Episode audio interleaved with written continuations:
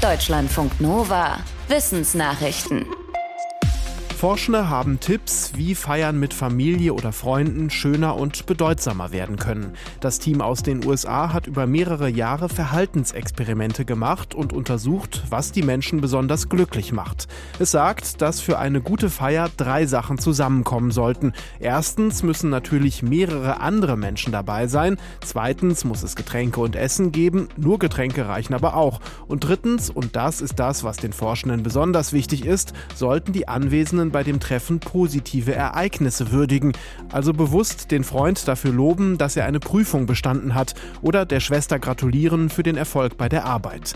Die Forschenden sagen, wenn wir bei einer Feier über positive Leistungen sprechen, fühlen wir uns unterstützt, auch dann, wenn Dinge mal nicht klappen. Und das ist wichtig für unsere mentale Gesundheit. Die Forschenden sagen, solche Feiern könnte man bewusst mit Menschen organisieren, die stärker von Einsamkeit oder Isolation bedroht sind, wie in Pflege. Pflegeheimen.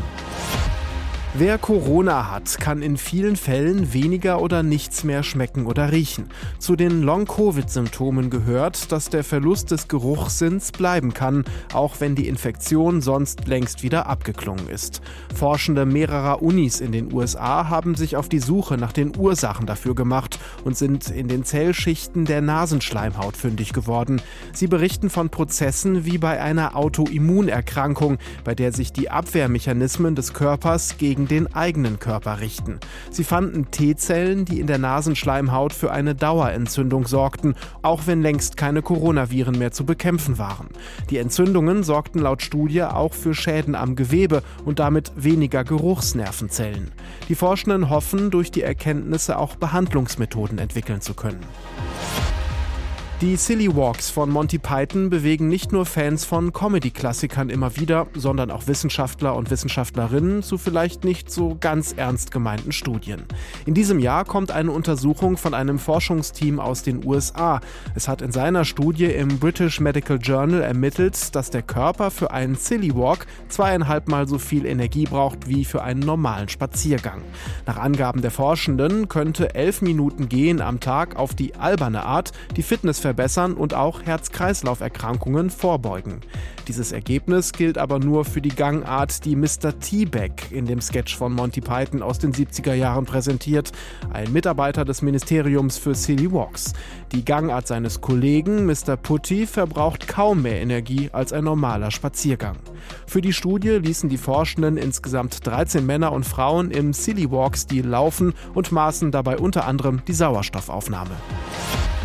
Entscheide du, was du uns bezahlen möchtest. Diese Taktik, Kundinnen und Kunden den Preis selbst bestimmen zu lassen, wird in letzter Zeit immer beliebter. Museen und Medien machen das zum Beispiel, aber auch manche Restaurants.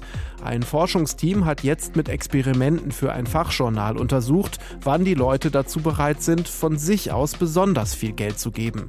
Der psychologische Trick ist offenbar der Zeitpunkt, zu dem die Kunden um eine Bezahlung oder eine Spende gebeten werden. Und es hängt auch davon ab, wie sie die Qualität des Produktes oder der Dienstleistung bewerten. Die Forschenden raten den Anbietern, wenn das Angebot von Kundinnen oder Besuchern wertgeschätzt wird, sollte man erst hinterher nach Geld fragen, etwa in einem tollen Museum. Bei nicht so wertigen Angeboten sollte man besser vorher fragen, zum Beispiel bei einem einfachen Essen. Forschende haben Hoffnung für wichtige Meeresalgen und damit auch für viele andere Lebewesen, den Klimawandel zu überleben. Ein internationales Team hat Hinweise darauf, dass Phytoplankton sich möglicherweise den neuen Lebensbedingungen durch die Erderwärmung anpassen kann und damit auch weiterhin anderen Tieren als Nahrungsgrundlage dienen kann. Das Plankton treibt in den oberen Meerwasserschichten, benötigt aber Nährstoffe von weiter unten. Befürchtet wird, dass sich durch die Erwärmung der Ozeane in Zukunft das Wasser weniger durchmischt und so auch die Algen nicht mehr an ihre Nahrung kommen. Die Forschenden kommen aber in Simulationen zu dem Ergebnis, dass das Plankton möglicherweise mit der neuen Situation zurechtkommt, indem es einfach andere Nährstoffe verarbeitet. Die Forschenden sprechen von einem Stoffwechselhack der Algen. Es gibt viele Möglichkeiten, die Inflation darzustellen. Das Institut der deutschen Wirtschaft hat sich dafür den Kartoffelsalat mit Würstchen ausgesucht, den es bei vielen Familien in Deutschland an Heiligabend gibt. Der ist laut den Wirtschaftsforschenden im Schnitt rund 23 Prozent teurer geworden als letztes Weihnachten. In manchen Regionen kosten die Zutaten sogar knapp 30 Prozent mehr.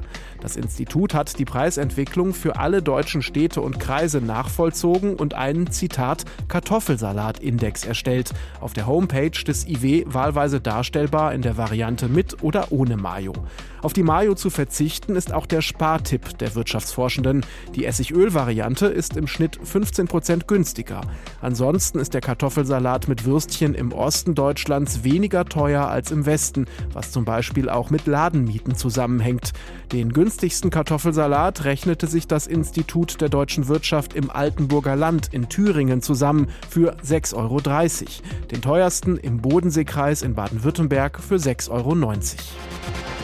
Deutschlandfunk Nova